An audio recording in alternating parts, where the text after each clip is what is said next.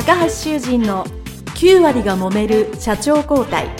2代目社長のための事業承継の極意。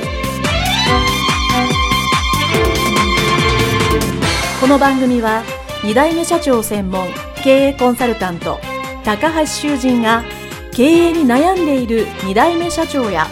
これから社長になる後継者に向けて経営力を伸ばし会社を引っ張れるリーダーシップを身につけるための番組です。これまで数百社をコンサルティングした実績から2代目社長ならではの悩みを知りその解決のための独自理論によって2代目社長もまた従業員も幸せに仕事ができることを目指した内容です。皆さんこんにちは。事業承継コンサルタントの高橋修人です。今回は後継者のリーダーシップのタイプ別特徴とその対応についての第3回についてお伝えをします。今日は先代もしくはそのリーダーが説得タイプだった時にそれぞれのタイプはどうすべきかというそれについてお話をしていきたいと思います。リーダーシップのタイプ3つあるというのはですね、えー、もう2回お話しましたので、簡単におさらいをしていきますと、行動派タイプ、説得タイプ、協力タイプ。この3つでございます。そして、それぞれですね、えー、社長が変わるとき、先代がどのタイプであったか。その先代と同じタイプが従業員多いので、そこに後継者さんで、ご自身が行ったときに、当然違うタイプのリーダーがつきますので、その時にどうすればいいかというのをですね、えー、全4回シリーズでお話ししているところの今日は第3回目ですよね。先代説得タイプ、つまり会社内が説得タイプばっかりの人の場合、どうしたらいいかについてお話をしていきたいと思います。説得タイプのですね、先代と組織の時に行動派タイプ、もしあなたが行動派タイプのリーダーとしてですね、そう、元々の価値観があって、社長交代したら、実は、このパターンが3つの中でですね、一番大変なわけですね。説得タイプから行動派タイプ。このバトンタッチがですね、一番大変です。なぜかというとですね、説得タイプのリーダー、もしくはその組織はですね、やっぱりきっちり考えて、一つ一つ積み上げて、どうやって目標に最短で確率高く効率よくいくかというのをしっかり考えるというのが得意な人ばっかりですよね。ですからそこに行動派タイプのあなた、後継さんがいた場合ですね、とにかく早動きたいわけですよ。あ、これ思いついた。思いついたからやってみたい。そうするとですね、そういう話をまあ、もし会議とか、社内で話すと、いやいやね、と。後継社長、まあ、若社長と言われるからわかりませんけど。そうは言っても、それって、ほんまにその結果出るんですか？ですね。それって、なんか、足らないもんないんですか？と。どれぐらいでできるんですか？とかですね。いろいろ詳しく考えて聞きたいから、いっぱい質問が出るんです。それにですね、答えたいけど、行動派は、いや、まあそうなんだけど、でもやってみいんとわからんやんかと。いうふうに 言ってしまうわけですね。ビジネスですから、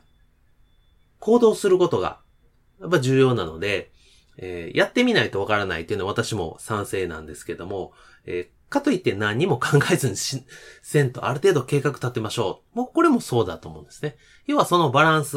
だと思うんです。で、このえー、ポッドキャストを聞いてる皆さんはですね、その、要は3つリーダーシップ、もしくは考え方、価値観3つあるというのをですね、もうお分かりいただいていると思うので、そういう説得タイプから行動派タイプっていう2つがあるっていうのを分かればですね、それに相手のことを理解できて対応できればいいわけです。ですから、説得タイプの組織にですね、行動派タイプの皆さんがすると、まあ、最初はイライラするんですね。もう、はよやりたいのにできへんし、もうあいつらグズやな、何しとんねんみたいになるんですけども、そうではなくて、じゃあ、この人たちはしっかり考えてるんだから、それを活かすにはどうしたらいいか。例えば自分が思いつくアイデアを、本当は自分がやりたいんだけど、それぞれにですね、思いつくものにどんどん担当分けで、もっといいもんかできないか考えさせてみる。そういう組織のあり方がいいと思いますよね。そしてそれを、成果を期限と目標と、まあ、金額の量とかですね、人員とかっていうのを条件をきっちりつけて、これで考えてきなさいというふうに役割を分けてあげる。で、その期日をなるべく短く切るわけですよね。これは行動派タイプの特徴で、早くしたから短く切ると。で、そこの管理をしっかりするということがですね、えー、説得タイプの組織に行動派タイプのリーダーがなったらですね、えー、一番いいことですね。まあ、ただし本当最初はイライラするので、ぜひそこはですね、どっしりゆっくり構えていただきたいと思います。で、私が事業承継する会社はいい会社ですよって必ず言ってますし、後継者さんの一番いいとこは時間があること、そして待てることだと。えー、成果をですね、すぐ出さなくてもいいので、特にこのコード派タイプはすぐ成果を出したいタイプなので、少し待ってみて説得タイプの組織を動かすというところにですね、最初はそこにエネルギーを向けられるのがいいかなと言えます。そして二つ目、説得タイプから説得タイプのバトンタッチ。これは同じタイプですから、えー、非常にいいですよね。スムーズです。えー、社長が変わっても、あ、社長が変わっても、あ、やっぱり息子さんやから同じやなと。説得タイプですがちゃんと考えてくれるし、話も聞いてくれる。まあ論理的で、えー、理路整然と話しますから言うてることはわかるなと。お互いがよくわかるわけですよね。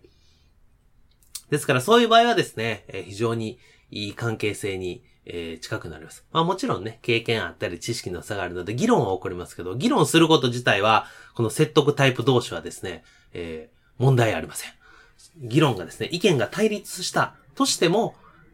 それは問題ないわけですね。えー、最終的にどうだ？お互いにとってはそれはベストな回になるなっていうですね、えー、探そうとすることができますので、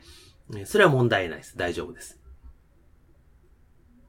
まあ、ただしですね、えー、やっぱり同じタイプばっかり集まると、組織として弊害も出てくるわけですね。何かというと、やっぱり考えて動くので、スピード遅い。ですね。あとですね、今あることの延長線上であったり、今あることの効率であったり、そういうことをするのはとてもいいんですけど、そっから全く違う別の発想っていうのがですね、やっぱ出しにくい。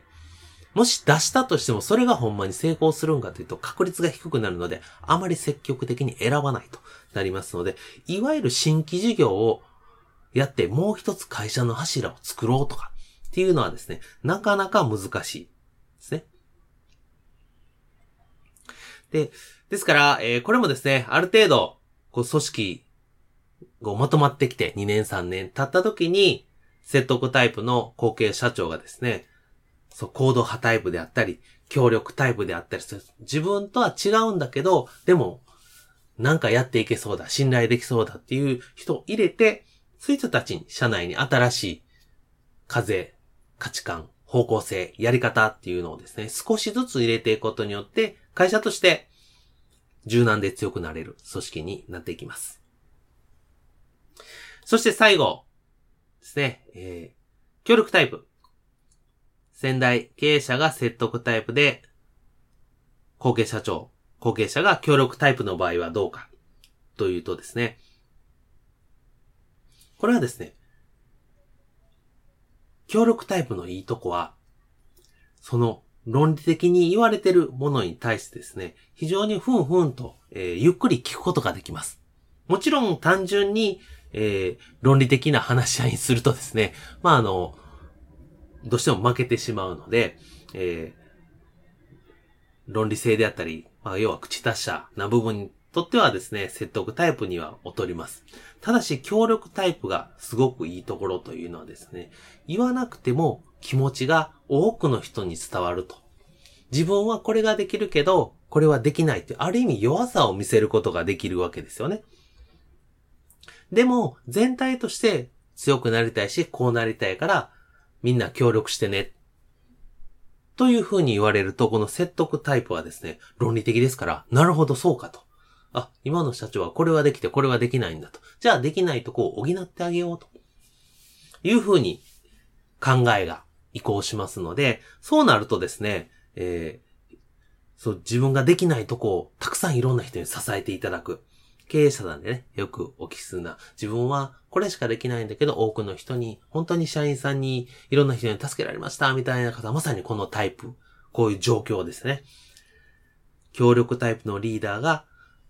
皆さんお願いしますと、一緒に頑張りましょうということをですね、ゆっくり話せる。ですね。ですから、えー、この協力タイプの後継者、後継社長はですね、この説得タイプと時間をとってですね、まあ面談であったり、えー、まあ全体集めての、えー、会議、訓示でも結構ですし、なるべく話す時間をたくさん取ってあげるということがですね。で、そして、これはできて、これはできない。で、将来はこうしたい。で、こういうところに協力してほしいっていうのをですね、具体的に、えー、言ってあげると、非常に説得タイプの組織がついてきますので、そのようにしていただきたいなと思います。はい。今回はですね、後継者のリーダーシップのタイプ別特徴その対応についての第3回で、説得タイプの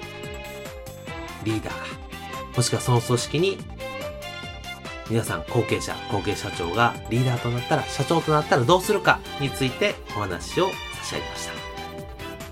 次回が最終回となりますのでよろしくお願いします。それでは以上にしたいと思います。ありがとうございました。